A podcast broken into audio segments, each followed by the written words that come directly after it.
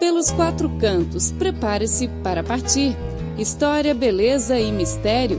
Vamos compartilhar as aventuras de viagem.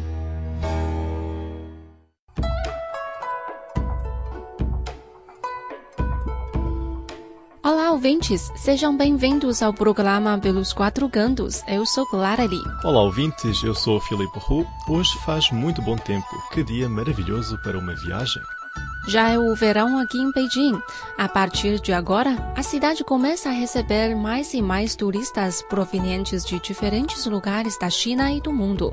Então, no programa de hoje e da próxima semana, a Clara e eu gostaríamos de selecionar 20 atrações imperdíveis em Beijing. Isso, vamos explorar a cidade de um jeito mais autêntico.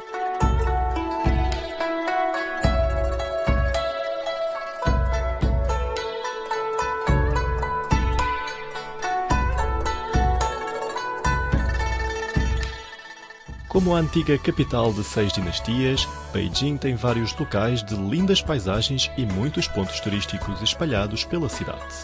Se você andar por qualquer uma das suas alamedas, provavelmente irá deparar com alguma antiga edificação que irá chamar a sua atenção pelo interesse artístico ou por alguma história associada a ela. A cidade abriga seis atrações consideradas patrimônio cultural da humanidade a cidade proibida, a Grande Muralha, o Templo do Céu, os túmulos Ming, o lugar do Homem de Beijing em Zhoukou-Dian e o Palácio de Verão, o que faz dela a cidade com maior número de patrimônios culturais da humanidade, lugares de visita obrigatória para quem vem pela primeira vez a Pequim. A antiga cidade de Beijing era composta pela cidade proibida, a cidade imperial, a cidade interior e a cidade exterior. A cidade proibida era a residência das famílias reais das dinastias Ming e Qing e é conhecida hoje como Museu do Palácio. A cidade imperial ficava entre a cidade proibida e a cidade interior. Era uma extensão da cidade proibida, provendo vários serviços para a família imperial na cidade proibida, inclusive segurança. Ela se estendeu para a rua Nanheyan a leste, para a rua Fuyou a oeste, a praça Tiananmen ao sul e Dianmen ao norte. Tiananmen era também a entrada frontal para a cidade proibida. Durante uma reconstrução em grande escala da cidade, os muros da cidade imperial foram praticamente todos derrubados. Hoje, o Parque das Relíquias do Muro da Cidade Imperial é um museu ao ar livre do que restou dos muros da parte leste da cidade imperial.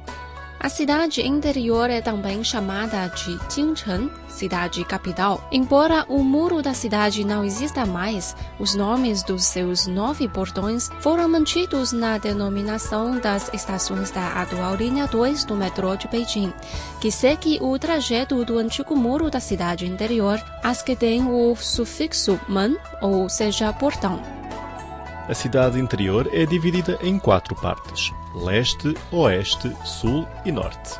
E por isso é também chamada de Sijiucheng, cidade 49. A área sul da cidade interior é chamada de cidade exterior. Quando os manchus estabeleceram a dinastia Qing e fizeram de Beijing sua capital, trouxeram para a cidade os membros de sua família que moravam no nordeste da China. Com isso, os moradores da cidade interior foram deslojados para a cidade exterior, que não tinha muros completos, mas era onde ficavam as pessoas comuns, amantes da boa vida, que costumavam frequentar tabernas e casas de chá. Beijing ficou caracterizada pelas diferentes populações que viviam em seus quatro bairros: os ricos no bairro leste, a classe alta no bairro oeste, a classe baixa no bairro sul e os pobres no bairro norte. Essas distinções foram se formando gradualmente durante as dinastias Ming e Qing, tornando-se exemplos do desenvolvimento econômico nas diferentes partes de Beijing na época. Na velha Beijing, uma pessoa rica usava chapéus Ma Yuan, sapatos Nei Lianshan e roupas de seda Rui Fu Xiang, marcas tradicionais de prestígio e boa reputação. A classe alta na velha Beijing era composta por membros da família imperial.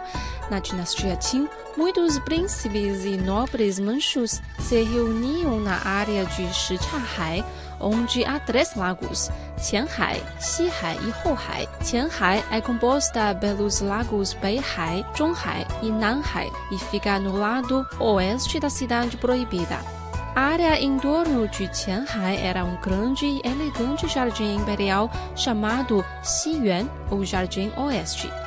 Beihai foi transformado em um parque e os lagos Nanhai e Zhonghai estão interligados e são conhecidos hoje como Zhongnanhai. A área é hoje centro administrativo do Conselho de Estado da China e do Comitê Militar Central e constitui um símbolo de poder. Durante o período de 1977 a 1985, uma parte de Zhongnanhai foi aberta ao público. Em 2014, quando o presidente americano Obama visitou a China, o presidente chinês Xi Jinping levou-o para um passeio noturno por Zhongnanhai e ambos tiveram conversas importantes em Intai. As pessoas que moravam na parte sul da cidade eram geralmente de classe baixa, artistas de rua e vendedores ambulantes. Na parte norte moravam geralmente os trabalhadores. As condições no sul e no norte da cidade eram incomparavelmente diferentes da vida no leste e no oeste. Hoje, Beijing sofreu transformações radicais. O leste é o distrito de negócios em torno de Guomao. A parte oeste abriga muitos departamentos e instituições do governo central. O norte tem muitas universidades e faculdades, enquanto no sul predominam novas atividades culturais, como a promoção do folclore, o entretenimento e a mídia. Os velhos muros da cidade são uma relíquia cultural de Beijing. Também os muros das casas-pátio trazem as marcas do tempo e são testemunhas da história e da cultura local. O Muro Vermelho é um símbolo da família imperial. A cidade proibida é um complexo de edificações com muros vermelhos e telhas amarelas vitrificadas. Os altos muros vermelhos são belíssimos e imponentes. A dinastia Tang, o amarelo passou a ser uma cor de uso exclusivo da família imperial. A cor vermelha é um elemento tradicional chinês simbolizando bons auspícios, riqueza e honrarias, além de uma vida feliz. As relíquias dos muros da cidade de Ming, em Beijing, têm uma história de mais de 580 anos, mas hoje resta apenas uma extensão de 1,5 km do muro. A Torre do Canto Sudeste, a maior do seu tipo preservada na China, é um importante local histórico protegido pelo Estado.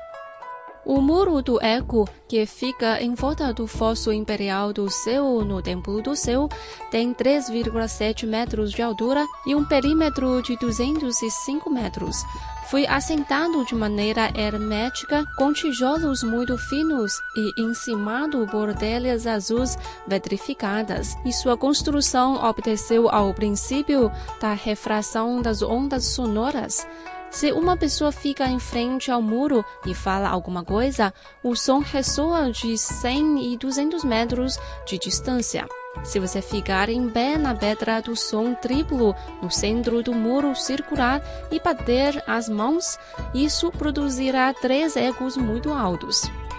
Muros de anteparo são encontrados geralmente na parte interna do portão de entrada dos pátios chineses e sua função é proteger a privacidade na entrada do portão. A maior parte desses muros de anteparo ostenta lindas decorações, como entalhes. O mais famoso muro de anteparo de Beijing é o Muro dos Nove Dragões no Parque Beihai. Existem na China três grandes muros de nove dragões. Este do Parque Beihai foi construído com tijolos vitrificados, coloridos e tem dragões esculpidos em seus lados norte e sul nove dragões em cada um. Eles exibem poses diferentes e têm expressões muito vívidas. Se examinar o muro com atenção, você encontrará um total de 635 dragões entretecidos no desenho. O Muro dos Nove Dragões da Cidade Proibida fica diante da Sala da Supremacia Imperial, um grande edifício no complexo do Palácio da Tranquila Longevidade. A Sala da Supremacia Imperial é onde o imperador Qianlong viveu depois de ter abdicado. Dizem que o imperador Qianlong gostava tanto do Muro dos Nove Dragões do Parque Beihai que construiu um similar diante do portão da supremacia imperial para poder desfrutar do prazer de admirá-lo. Existem muitas outras atrações históricas recomendadas, mas estas cestas piginas a seguir seguramente são um excelente começo. Ok, bastante sobre a história de Beijing quanto aos palácios e jardins imperiais. Então, agora, atenção aos seis lugares antigos de Beijing que valem a pena visitar. Primeiro, Templo do Céu. O Templo do Céu é um complexo de construções taoístas situado a sudeste de Beijing. Imperadores das dinastias Ming e Qing visitavam o complexo anualmente para oferecer preces aos céus pelas boas colheitas. O Templo do Céu foi acrescentado à lista do Património da Humanidade da Unesco em 1998. O complexo foi ampliado e renomeado Templo do Céu no reinado do imperador Jia da dinastia Ming. Segundo Yonghe Gong, originalmente a casa do imperador Yongzheng da dinastia Qing, antes de ele se tornar imperador. Yonghe é hoje o maior templo de budismo tibetano da região urbana de Beijing. Os edifícios aqui têm telhas amarelas e muros vermelhos. Em 1997, o templo foi aberto ao público com o Museu de Arte do Budismo Tibetano. Várias atividades religiosas importantes são realizadas anualmente no templo. Terceiro, Parque Jingshan, localizado ao norte da cidade proibida. O Parque Jingshan era o jardim imperial das dinastias Ming e Qing. A colina Jingshan era o ponto mais alto da velha Beijing. A melhor hora para visitar o parque é à tarde. Ao subir os degraus, apreciando as altas árvores de ambos os lados, é possível esquecer a agitação da cidade e desfrutar de paz e tranquilidade. No alto da colina, pode-se apreciar um panorama magnífico da capital e vistas majestosas do telhado cor de ferrugem da cidade proibida, num ambiente completamente diferente da área urbana, todo banhado por luz. Quarto, a Grande Muralha. Ela foi o sistema de defesa militar da antiga China. O início da construção da Grande Muralha remonta a dois mil anos. Ela percorre 15 províncias e cidades do norte da China. O trecho Mutianyu da Grande Muralha fica no distrito de Huairou e foi selecionado como uma das 16 novas atrações turísticas de Beijing. Ele se liga à Grande Muralha na passagem de Yong, sentido oeste, e com a Grande Muralha Hubeikou a leste. Muitos líderes estrangeiros, como o ex-primeiro-ministro britânico John Mayer e o ex-presidente americano Bill Clinton, visitaram o trecho Mutianyu da Grande Muralha. Quinto, Ponte Lugou, também conhecida como Ponte de Marco Polo, estende-se sobre o rio Yongting, 15 km a sudoeste do centro de Beijing. É a ponte de pedra com arcos mais antiga que sobreviveu em Beijing. Tem 267 metros de comprimento e 9 de largura e se apoia em 10 pilastras. De ambos os lados, da ponte existem 281 pilares de pedra sobre os quais repousam leões de pedra de diferentes tamanhos e com diferentes posturas. Em 1937, a velha ponte foi o cenário de um incidente militar que marca o início da Guerra de Oito Anos contra a agressão japonesa. Os visitantes ainda podem ver buracos de bala na cidade morada de Wangping. Último Templo Tanzhe com uma história de mais de 1.700 anos, o Templo Tanzhe é o mais antigo de Beijing. Fica na montanha Tanzhe, a 30 quilômetros do centro da cidade, a oeste de Beijing. Um velho ditado diz: primeiro veio o Templo Tanzhe, depois veio Beijing.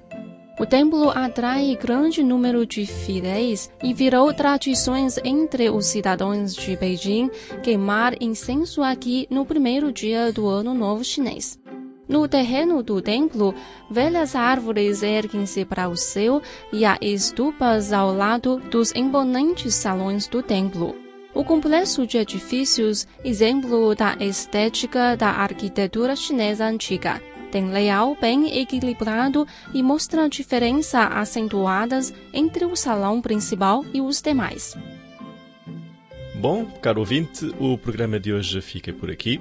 Na próxima semana vamos continuar a explorar Beijing de um jeito autêntico. Não perca! Até a próxima. Tchau, tchau.